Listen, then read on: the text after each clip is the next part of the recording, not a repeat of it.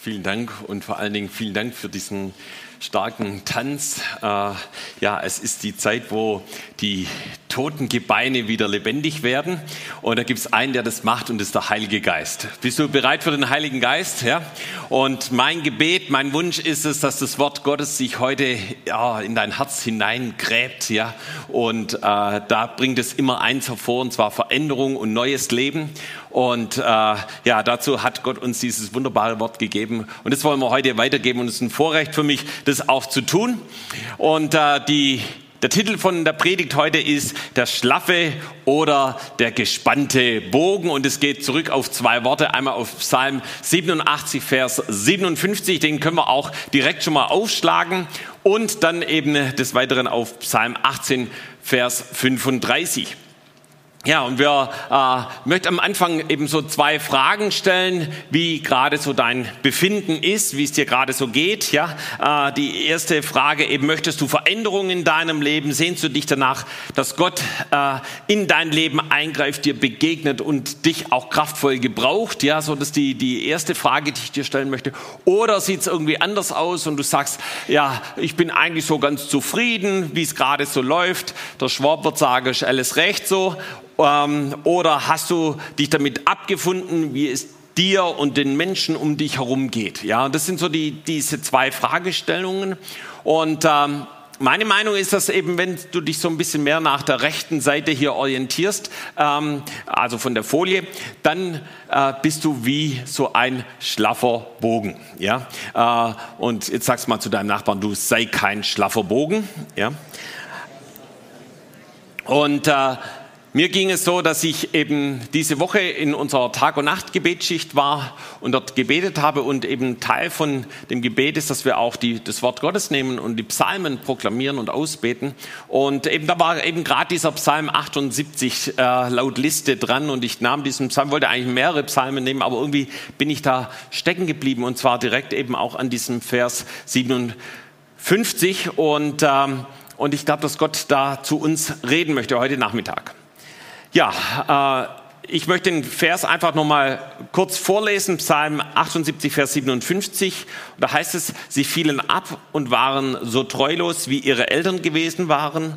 Sie waren nutzlos wie ein schlaffer Bogen. Ja, also und gerade um den zweiten Teil geht's hier. Sie waren nutzlos wie ein schlaffer Bogen.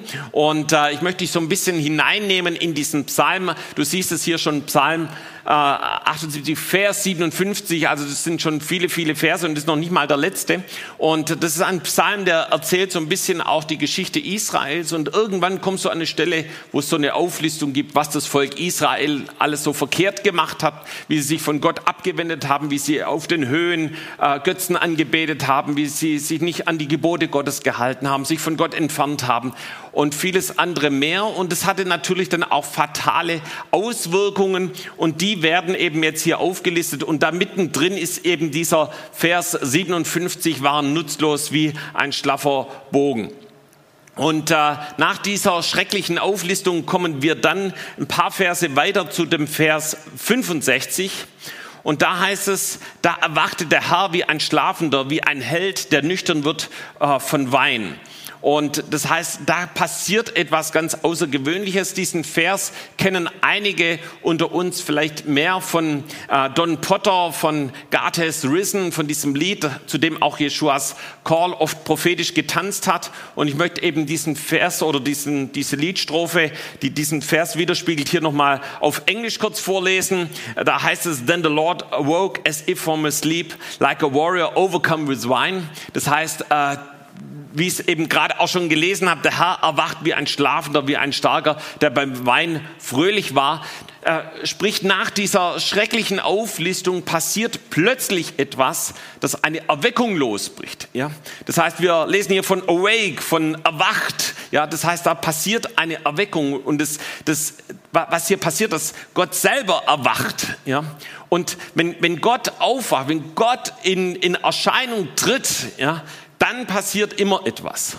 Und äh, dann passiert etwas in unserem Leben, dann passiert etwas in unserer Stadt, in unserem Land, da wo wir sind, in der Gemeinde, in der Kirche, wo auch immer wir herkommen.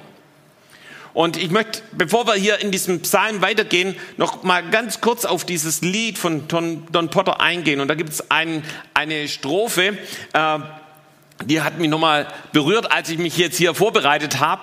Da heißt es dann, God takes his stand in his own congregation. He will judge in the midst of kings. There is a shaking coming to this generation and the winds of change will blow all things. Ja, und es geht mir so ein bisschen um die unteren zwei Zeilen. Ich habe es mal versucht zu übersetzen. Es kommt ein, Ersch ein, ein Erschüttern in dieser Generation und der Wind der Veränderung wird alle Dinge wegblasen.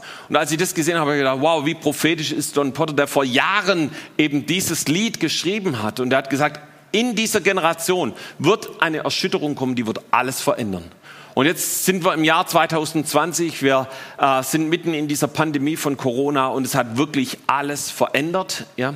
Und die Frage ist, wie gehen wir hinein? Ja, und eben da hinein bringt auch Don Potter diesen Psalm 78 und zitiert eben den Vers, den wir gerade äh, gelesen haben, eben über ähm, Erweckung. Ja, das heißt, das ist also die ideale Zeit für Erweckung. Und ich glaube, dass es wirklich eine Zeit ist, wo Gott was Neues hervorbringen möchte, gerade jetzt in unserer Zeit. Wir, wir hören so viel von schrecklichen Dingen, von Unruhen und von Dingen, die passieren. Aber lasst uns auf eins schauen, auf das, was Gott vorhat in dieser Zeit.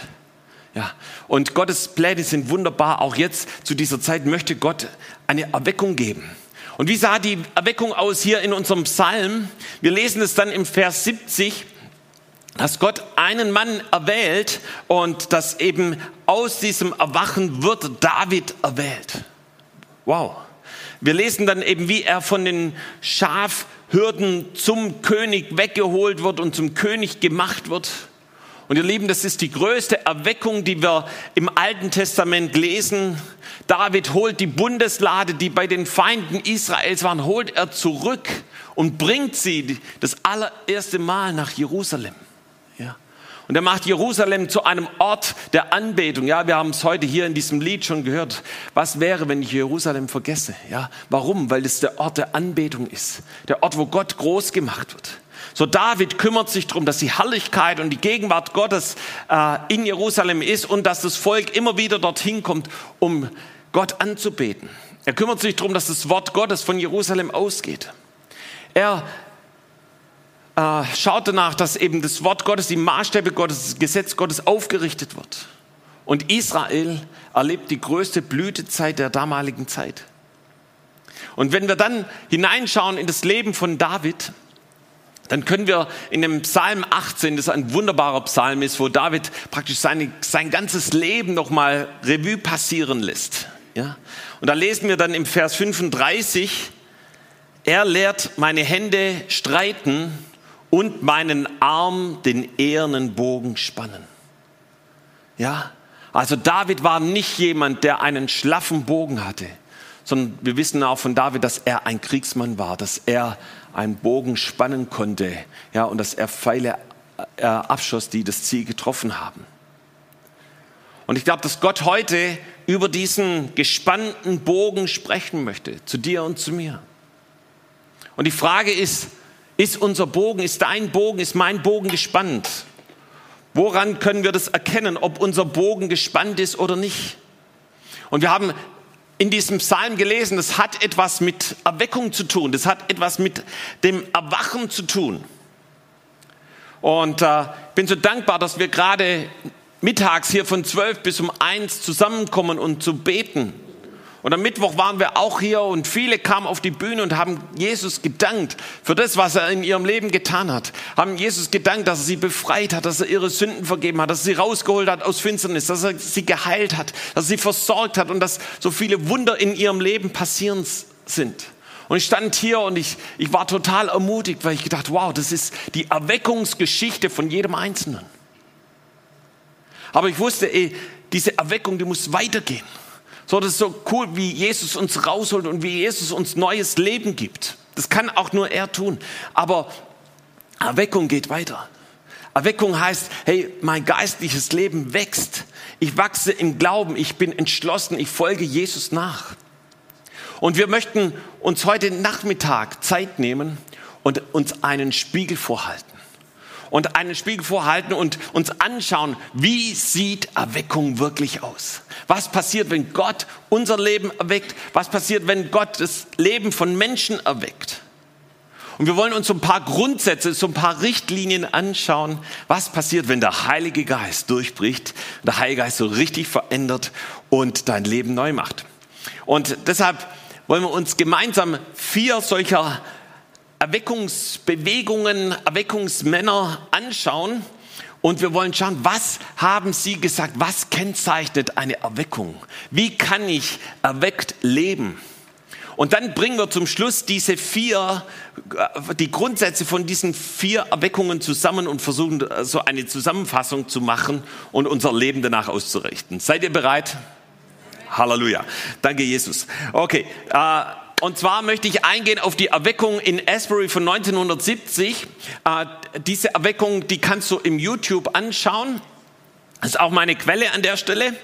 Äh, ist sehr spannend, gehe ich gleich näher drauf ein. Dann geht's weiter mit John Hyde, Apostel des Gebets. Äh, gibt's hier ein richtig cooles Buch. Äh, er war wirklich ein Mann des Gebetes. Dann schauen wir Evan, uns Evan Roberts an. Er war Pastor und Erweckungsmann eben in der Erweckung in Wales in England und dann eben John G. Lake, äh, Gottes Abenteuer, Apostel der Heilung. Äh, ja, er hat die Healing Rooms hervorgebracht und Gott hat ihn in Afrika und auch in Amerika sehr, sehr stark gebraucht. Also wir starten zuerst mal mit der Erweckung in Asbury. Wie gesagt, wenn du in YouTube äh, Revival Account Asbury 1970 eingibst, dann bekommst du einen richtig coolen Re Report darüber, was damals dort passiert ist. Und ich habe mir das erst vor kurzem noch angeschaut und es fängt an mit so einer Aufschrift und ich habe auch die hier ein bisschen übersetzt. Da heißt es, am 3. Februar 1970 passierte etwas auf dem Campus des Asbury College in Wilmore, Kentucky.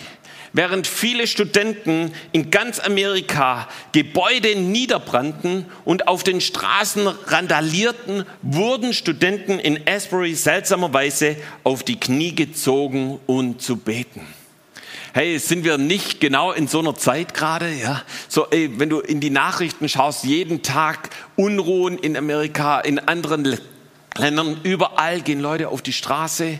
Äh, äh, bis hier in, in, Deutschland hatten wir das vor ein paar Wochen sogar hier in Stuttgart. Ja. Äh, und was passiert in dieser Zeit von Unruhe? Da hat Gott was vor. Gott möchte eine Erweckung geben. Und so war es damals eben 1970 in Amerika in Asbury. Und äh, sie planten einen Gottesdienst, der sollte 50 Minuten gehen. Also der war noch, noch kürzer wie unser Gottesdienst, kaum zu glauben. Ja? Aber dieser Gottesdienst dauerte letztendlich 185 Stunden. Das sind sieben Tage und 17 Stunden. Ich hoffe, du hast Zeit heute. Ja? Äh, und das war eine Erweckung, die nicht auf der Basis von starken Predigten sondern auf, äh, und auch nicht auf einen Leiter beruht hat, sondern einfach auf dem, was Gott unter einfachen Menschen getan hat. Ähm, und ich möchte so ein bisschen in die Auswirkungen hineinnehmen. Was hat diese Erweckung ausgelöst? In den einzelnen Menschen hat es eine absolute Offenheit und Transparenz ausgelöst. Ihre, sie erkannten ihre Sünden und sie bekannten ihre Sünden. Es war so, dass sie eben auf die Knie gingen und Buße getan haben, aber nicht nur das, sondern sie kamen auch nach vorne ans Podium und erzählten, ja, ich war ein Lügner, ich war ein Betrüger, ich habe die Ehe gebrochen. Und das eben unter Studenten, aber nicht nur das, sondern auch Professoren kamen nach vorne und waren so berührt und getatscht von Gott, dass sie genauso Buße taten und es auch öffentlich bekannten. So, sie erkannten die Not für Umkehr und Buße und wussten, nur so kann ich vor Gott bestehen. Äh, Beziehungen wurden wiederhergestellt. Sie gingen zueinander hin, haben um Vergebung gebeten, wo sie jemand verletzt haben. Ähm, es wird berichtet, dass eine riesige Schlange war am Telefonhäuschen, weil sie ihre Familien angerufen haben. Gesagt haben, kannst du mir vergeben, wo ich dir Unrecht getan habe. Andere riefen an und haben erzählt von dem, was Gott getan hat.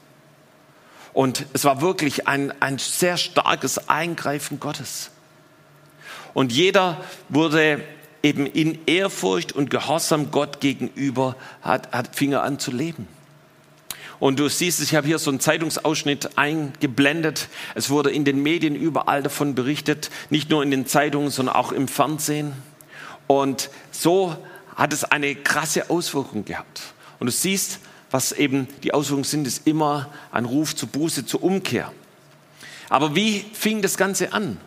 Das war nicht auf einmal, zack, war, war, es da, sondern da passierte etwas vier Monate vorher. Und zwar kamen sechs Leute zusammen und die haben sich in einem Bund zusammengeschlossen für 30 Tage. Und sie haben ein Experiment gemacht, so, so heißt es dort. Und sie wollten, äh, in diesem Experiment heißt es, wir werden uns jeden Tag 30 Minuten Zeit nehmen mit dem Wort Gottes und mit Gebet. Das heißt, sie machten sich fest, jeden Tag Zeit mit Gott zu haben und gemeinsam zu beten oder auch persönlich zu beten. Und in dieser Zeit wollen sie nach dem Willen Gottes, nach dem Reden Gottes für diesen Tag erfragen und es aufschreiben. Und sagen, ja, ich, ich schreibe mir das auf, was Gott heute vorhat, was Gott heute zu mir gesagt hat. Und das möchte ich auch tun. Und sie machten sie fest, jeden Tag wollten sie jemand Zeugnis geben. Und dann sagten sie, okay, komm, wir kommen einmal in der Woche zusammen und äh, wir wollen darüber sprechen, ob wir das auch gemacht haben. Ja, äh, ah, das hat Gott zu dir geredet. Hast du das getan? Oder hey, du wolltest Zeugnis geben. Hast du Zeugnis gegeben? Und haben sich so gegenseitig ermutigt und so ist die, äh, ist die Gruppe immer mehr gewachsen und eben nach vier Monaten kam dieser Durchbruch und äh, sie, sie haben diese Erweckung erlebt. Und äh, das waren also praktisch diese diese Richtlinien, nach denen sie gelebt haben, ja, sind eigentlich ganz einfache Richtlinien. Zeit mit Gott zu haben, seinen Willen zu erfragen, das zu tun, was Gott sagt und eben Jesus zu bekennen. Gehen wir einen Schritt weiter. Wir kommen zu John Hyde. So, John Hyde ist bekannt für seinen unerschütterlichen Glauben und sein intensives Gebetsleben und wie Gott seine Gebete auch erhört hat. Und ich denke, eine der bekanntesten Geschichten von ihm ist, dass er Missionar in Indien war und dass er 1908 betete, Gott, gebrauche mich, dass jeden Tag durch mein Leben ein Mensch gerettet wird. Und ob du es glaubst oder nicht, aber das ist tatsächlich passiert. Das heißt, jeden Tag hat er eine Person zu Jesus geführt.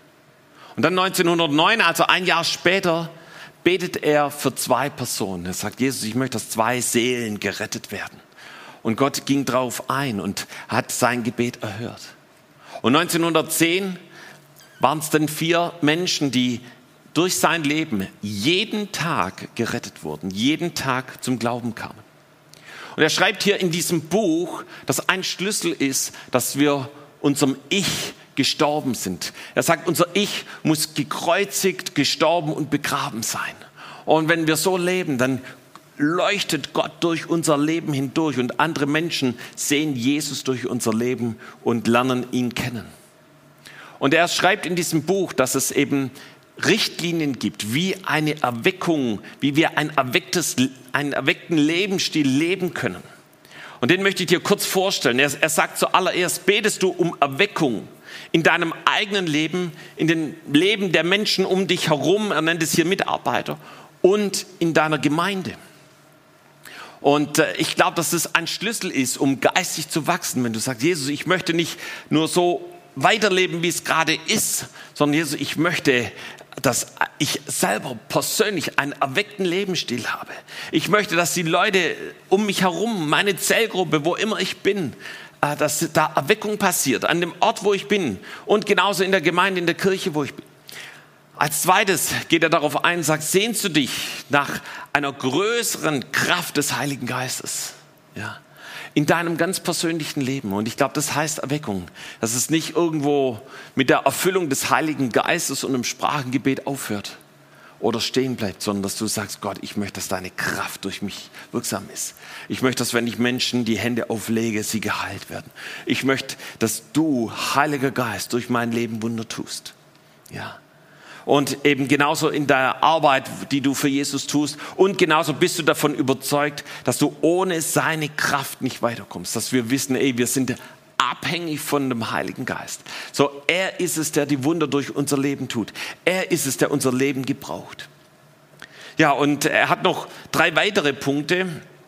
Er wird sagen, ey, wirst du darum bitten, dass du dich des Namen Jesus nicht schämst, ja, sondern dass wir, egal wo es ist, mutig und kühn das Wort Gottes verkündigen. Ja. So, ich persönlich war früher selbstständig und Jesus hat mich darum gebeten, jedes Mal, wenn ich eine Schulung gegeben habe, mich montags morgens hinzustellen, mich zu Jesus zu bekennen und Zeugnis zu geben. Und ich kann dir sagen, das sind so viele äh, Gespräche daraus entstanden und es war eine Proklamation, ich schäme mich nicht für das Evangelium. So, dann schreibt er weiter, glaubst du, dass Gebet das wichtigste Mittel ist, um diese geistliche Erweckung zu erreichen? Weißt du, Gebet, darum geht es. Und zwar, es geht nicht darum, dass wir einfach ein bisschen beten, sondern Gott möchte dich in, und mich in ein Gebet hineinführen, das Kraft hat, das was bewirkt. Ja, dass eben du erkennst, dass durch dein Gebet der Himmel bewegt wird und die Dinge hier auf Erden passieren. Ja. Und deshalb ist Gebet das wichtigste Mittel. Und deshalb ist es was, was wir hier immer wieder predigen. dass alles, auch was hier im TOS-Werk entstanden ist, ist durch Gebet heraus entstanden. Unsere Missionsarbeit ist durch Gebet heraus entstanden. All das, ich könnte da stundenlang davon erzählen, was durch Gebet heraus entstanden ist. Deshalb haben wir Tag- und Nachtgebet. Deshalb kommen wir freitags hier zusammen und gibt es noch viele andere Gebetskreise und Gebete, weil wir wissen, da liegt die Quelle. Bist du bereit, jeden Tag, so bald wie möglich, nach 12 Uhr mittags eine halbe Stunde zu reservieren für das Gebet um diese Erweckung, schreibt er. Ja, so, da habe ich mich gefreut, dass wir gerade um 12 Uhr immer hier zusammenkommen äh, für eine Stunde, um zu sagen, Gott, wir suchen dich und wir wollen mehr.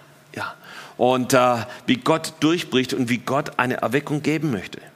Und er schreibt hier, bist du bereit, so lange zu beten, bis diese Erweckung kommt? Ich glaube, dass das kraftvolle Gebet das absolut Entscheidende ist, eben, wenn wir wirklich Erweckung sehen wollen. So, wir gehen weiter. Wir kommen zu Evan Roberts. Erweckung in Wales. Ich weiß nicht, ob du es kennst. Die Erweckung ist sehr, sehr bekannt. Es war eine der Erweckungen, die am meisten die Gesellschaft verändert hat. Ja, so die ganzen Restaurants, Gaststätten, wo nur getrunken wurde, die waren auf einmal leer. Da war niemand mehr. Ja, so die Esel, die in den Bergwerken gearbeitet haben, die, die, die, die gehorchten ihren Herren nicht mehr, weil die nicht mehr fluchten. Ja, und äh, so ging das hinein in die gesamte Gesellschaft. So und Evan Roberts war einer der Erweckungsmänner dort. Und er schreibt auch hier in dem Buch davon, was sind die Grundzüge, die vier wesentlichen Bedingungen, die nach Evans Auffassung erfüllt werden müssen, damit eine Erweckung kommen konnte. Und das Erste, was er schreibt, jede Sünde muss vor Gott bekannt und dafür Buße getan werden. Jede Sünde. Er schreibt weiter, die Kirche muss gereinigt werden, sodass kein Raum ist für Kompromisse mit der Sünde. Wenn es in unserem Leben irgendetwas gibt, bei dem auch nur der geringste Zweifel besteht, ob es gut oder schlecht ist, dann schreibt er, weg damit. Das heißt, Schluss zu machen mit Schuld und Sünde. Und ich glaube, dass wenn du dich danach sehnst, dass dein Bogen gespannt ist, heißt es zuallererst, ich mache Schluss mit Schuld und Sünde. Als zweites schreibt er, es darf keine Wolke zwischen dem Gläubigen und Gott stehen. Und er fragt, haben wir allen vergeben? Wenn nicht, können wir die, keine Vergebung für unsere eigenen Sünden erwarten. Das Wort Gottes sagt es deutlich, uns kann nicht vergeben werden, solange wir selbst nicht vergeben. Unversöhnlichkeit trennt uns von Gott. Die Braut des Herrn muss fleckenlos sein. Ja, das heißt vergeben, hinzugehen. Und das ähm, liest du in diesen Büchern, wie Menschen hingegangen sind. Das nicht nur irgendwie, ja, ich vergebe innerlich, sondern hingegangen sind und um Vergebung gebeten haben, ihre Beziehungen wieder in Ordnung gebracht haben. Ihr Lieben, das ist so ein Geschenk, in versöhnten Beziehungen zu leben. Als drittes schreibt er, wir müssen dem Heiligen Geist gehorchen und tun, wozu er uns drängt. Ja, sofortiger, stillschweigender Gehorsam gegenüber dem Geist Gottes, ohne Fragen zu stellen, ist notwendig, wenn wir von ihm gebraucht werden wollen. So, ich bin so dankbar für Jobs und Charlotte, die uns das trainiert haben von Anfang an. Ja, deshalb hat Jobs auch sein erstes Buch geschrieben, Kindlicher Gehorsam. Ja, das kann ich dir nur empfehlen. Ja, das zu tun, was Gott, nicht zuerst zu verstehen, was Gott damit macht. Hey, wir haben so viel getan, weil es Gott gesagt hat und wir haben es nicht verstanden. Aber hinterher war es uns dann irgendwie klar, warum das jetzt auch wichtig war und richtig war. Ja, aber es hat uns trainiert, auf Gottes Stimme zu hören und es zu tun. Und hey, wenn du einen Lebensstil in Erweckung leben möchtest, dann heißt es, auf den Geist Gottes zu hören und dem gehorsam zu sein. Wir kommen zum letzten Punkt hier von Evan Roberts. Es ist notwendig, dass wir uns öffentlich zu Christus als unserem Erlöser bekennen. Hey, und es gehört dazu, du siehst es in jedem einzelnen Punkt. Ja. Er schreibt des Weiteren dazu, dies ist nicht bloß ein einmaliges Geschehen nach der Bekehrungserfahrung oder der Taufe. Für den Christen ist es ein Lebensstil. Ja, das heißt, es reicht nicht, dass du einmal sagst, so, ich bin Christ und ich folge Jesus nach, sondern es ist ein Lebensstil, wo du darin lebst, dass, dass du Jesus nachfolgst. Ja. So, und dass du das öffentlich bekennst. Und deshalb gehen wir auf die Straße. Und da geschehen Zeichen und Wunder. Am Donnerstag war es so Hammer, als wir auf dem Holzmarkt waren. Ja viele Menschen total berührt worden von dem lebendigen Gott. So könnte ich viele Zeugnisse erzählen von dem, was passiert. Aber genauso in unserem Umfeld, da wo wir arbeiten, da wo wir sind, in unserer Nachbarschaft, äh, uns zu Jesus zu bekennen. Und wir kommen zum letzten Mann Gottes hier für heute, John G. Lake, Apostel der Heilung. Und äh, ja, er hat äh, die längste Liste und die ausführlichste Liste. Und da möchte ich auch noch ein bisschen auf dieses Buch verweisen, aber ich fasse es ganz kurz zusammen. Er, er fängt damit an, all meine irdischen Dinge sollen nicht mehr mein Eigentum, als mein Eigentum betrachtet werden, sondern als meinem himmlischen Vater gehören. Er ist nur der Verwalter und er, er schreibt sogar, und wenn es jemand gibt, der es besser verwalten kann, dann gebe ich dem alles von mir ab, dass er es besser verwalten kann. Ja, so wie wir es in Apostelgeschichte lesen, sie hatten alles gemeinsam. Dann Punkt zwei sagt er, solange Sünde besteht, werde ich nicht aufhören, zu Gott zu rufen, ihn anzuflehen, die Menschheit von den Auswirkungen der Sünde zu befreien. Da, da geht es darum, dass Menschen gerettet werden, durchbrechen zu Gott und dass äh, das, was sie von Gott trennt, äh, aus ihrem Leben verschwindet. So, dann Punkt drei. Ich werde nicht an meinen persönlichen Rechten festhalten. Ja, das heißt, er ist bereit, eben seine Rechte niederzulegen vom, vor Gott und sagen, Gott, streit du für mich. Er verzichtet auf Gegenleistung. Wenn er Menschen was Gutes tut, erwartet er keine Gegenleistung. Er ist barmherzig zu Menschen und absolut vergebend. Äh, Punkt 6, ich werde keine unreinen Gedanken in meinem Sinn beherbergen. Auch da geht er ganz detailliert darauf ein, was das ganz konkret bedeutet, auch nicht mit den Zuneigungen des anderen Geschlechts zu spielen und so weiter, zu flirten, würde man heute sagen. Ja.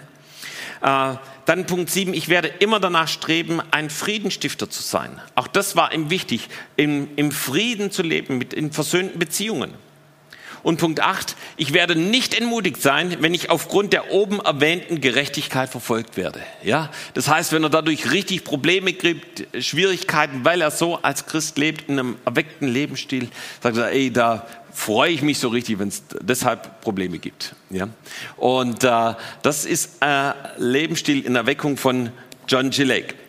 Ja, und jetzt wollen wir das Ganze zusammenbringen. Ja, ich weiß, es war jetzt recht viel. Seid ihr noch da? Ja, okay. Also lasst uns das zusammenbringen. Das ist nicht ganz einfach, aber ich habe es mal versucht. Das ist bestimmt auch noch ergänzungsfähig und würdig und so weiter. Aber lasst uns das mal zusammenfassen. Und ich habe mal fünf Punkte rausgegriffen. Also ich glaube, das erste ist das Gebet und das Wort Gottes. Hey, und da geht es darum, ein gespannter Boden zu sein.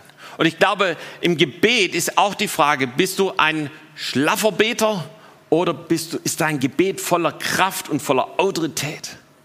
Hey, und wenn du morgens betest und du schläfst auf dem Sofa ein, ey, das kann mal passieren, das ist auch kein Problem.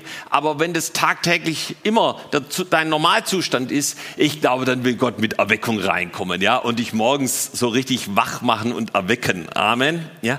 Hey, und Gott will dich in ein Gebet reinführen ein Gebet, wo du weißt, hey, dass, dein, dass Gott dein Gebet erhört. Gott möchte dir das Wort Gottes nahebringen. Lass es nicht das verstaubteste Buch in deinem Regal sein. Ja, sondern lass es das Buch sein, das du jeden Morgen aufschlägst, wo du darin liest, wo Gott durch das Wort Gottes zu dir redet, dir Wegweisung gibt. Punkt zwei: Streck dich aus nach dem Reden Gottes. Frag Gott, was ist dein Wille? Ja, was ist dein Wille? Was möchtest du? Und sei dem gehorsam. Ja, wir haben vor langer, langer Zeit immer wieder die Empfehlung bekommen, eine Kladde anzulegen. So hat Jobs dazu gesagt, so ein Notizheft, ja, ein Gebetstagebuch, wo du das reinschreibst. Hey, was für eine Power hat es, wenn du sagst, ich schreibe jeden Morgen, schreibe ich auf, was Gott zu mir geredet hat. Und ich tue das, was Gott sagt. Ich kann dir sagen, dein Leben wird sich hundertprozentig verändern. Das dritte ist, eine Last für Menschen zu haben. Ich weiß nicht, ob du das schon mal empfunden hast. Eine Last zu haben für Menschen. In Römer 6, Entschuldigung, Römer 8, Vers 26 schreibt Paulus darüber, wenn wir beten, sollen, wie sich's gebührt, sondern der Geist selbst vertritt uns mit unaussprechlichem Seufzen. Da beschreibt hier, wie der Geist Gottes in das Gebet hineinkommt, wie du nicht technisch betest, sondern vom Heiligen Geist geführt und geleitet und wie eine Last du bekommst und du sagst, die Verlorenen, die sind dir nicht egal, sondern du, betest dafür, dass sie gerettet werden, dass sie durchbrechen zu Jesus, dass sie neues Leben bekommen. Punkt 4, dass du Zeugnis gibst und dass du dich nicht schämst für das Evangelium. Ja. So, ich habe dazu schon was gesagt. Ja, hey, das ist ein Lebensstil, ist in Erweckung ist immer mein Bekenntnis zu Jesus.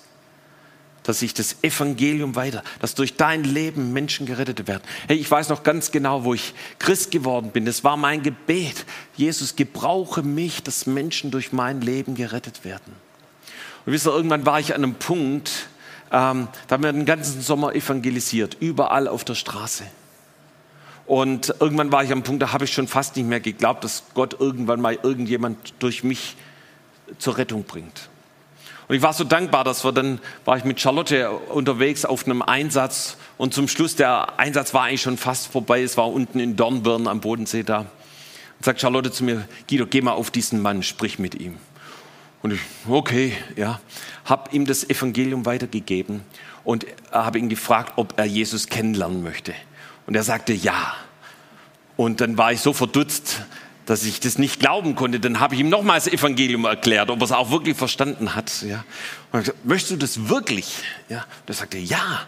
Und dann habe ich für ihn gebetet, hat das Übergabegebet, hat sein Leben Jesus gegeben und wir haben ihn dann gemeinsam Pastor, äh, äh, dem Pastor übergeben, dass, dass der Pastor weiter sich um ihn kümmert und so hat er Jesus kennengelernt und das war der Anfang und ich habe gesehen, wie viele, viele Menschen gerettet wurden, durchgebrochen sind zu Jesus. Und es passiert immer da, wo wir hingehen und Zeugnis geben, das Wort Gottes weitergeben.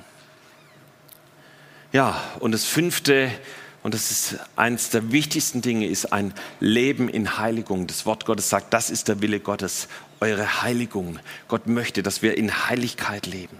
Dass wir absolut jede Sünde bekennen. Hey, wie wärst du, schreibst deine Sünden auf, die dir, wo du magst, die habe ich noch nicht bekannt und du gehst hin und du bekennst sie. Vielleicht nachher im Gottesdienst, nach dem Gottesdienst im Ministry, sagst, ich möchte heute klar Schiff machen. Ich möchte heute mein Leben in eine Richtung von Erweckung bringen. Ja, ich möchte ein gespannter Bogen sein. Und genauso eben, wenn wir diese Punkte zusammenfassen, in versöhnten Beziehungen zu leben. Und falls es noch nicht der Fall ist, dass du sofort hingehst und um Vergebung bittest, nicht anklagst, was der andere dir getan hat, sondern du sagst, du, du es tut mir leid, was, was ich dir angetan habe. Es tut mir leid, wo ich mich zurückgezogen habe oder wie auch immer, was in deinem Leben passiert ist. Und, äh, und ich glaube, Gott möchte jeden einzelnen von uns und auch gerade jetzt in dieser Zeit in eine Erweckung hineinbringen. Und ich kann dir sagen, das ist das Schönste, was passieren kann. Und äh, ich bin so dankbar für all das, was wir hier schon erleben, wie Gott hier unsere Stadt transformiert hat. Äh, das ist der absolute Hammer.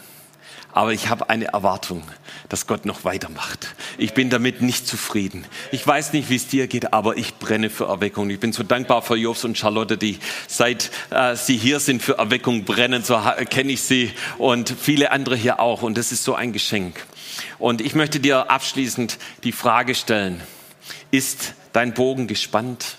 Oder hast du so einen schlaffen Bogen? Und ähm, ich möchte mal den Ralf bitten, äh, mir meinen Bogen zu bringen. Ich habe als Kind ein Spielzeug gehabt. Äh, heute frage ich mich, äh, wie war das möglich, weil der doch äh, re relativ gefährlich ist, dieses Spielzeug. Und es war ein Pfeil und Bogen.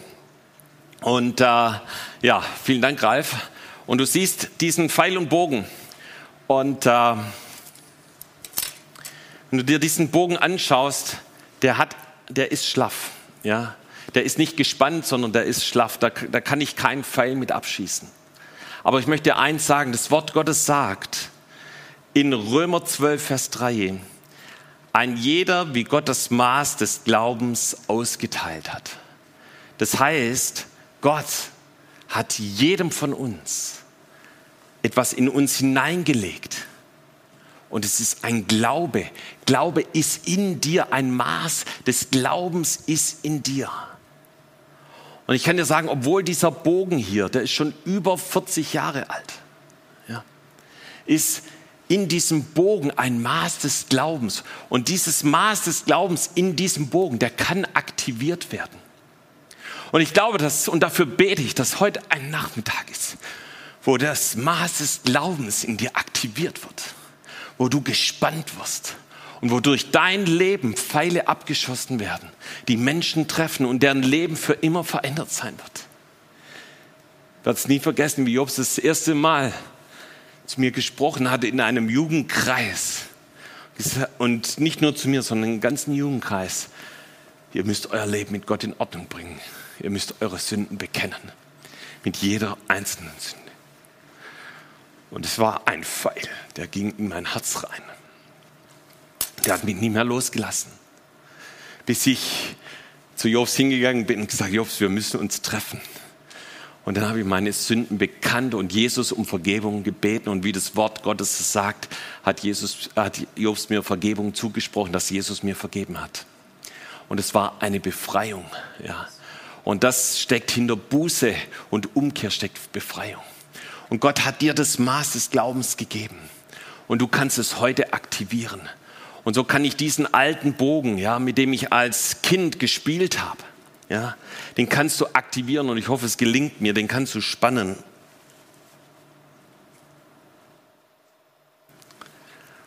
Und dann ist dieser Bogen ein gespannter Bogen. Und manchmal hört man sogar, wie stark dieser Bogen hier gespannt ist. Dann kannst du einen Pfeil nehmen, ja, ihn hier drauflegen und dann kannst du ihn spannen und abschießen. Ja. So, ich habe es mal mit meiner Tochter zusammen getestet. Also man kann mit diesem Bogen ungefähr über 100 Meter schießen. Ja. Also da geht richtig was ab. Und ich glaube, dass Gott möchte, dass in deinem Leben, in deinem geistlichen Leben etwas abgeht. Dass du ein, ein Leben in Erweckung lebst dass so wie wir das hier gelesen haben von David.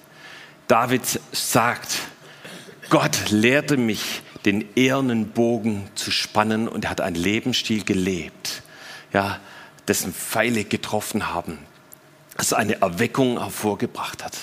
Und ich glaube, wir stehen vor einer Erweckung in unserem Land. Gott möchte eine Erweckung geben, gerade jetzt in dieser Zeit. Amen. Amen. Ja, lass uns gemeinsam aufstehen. Wir wollen zusammen beten.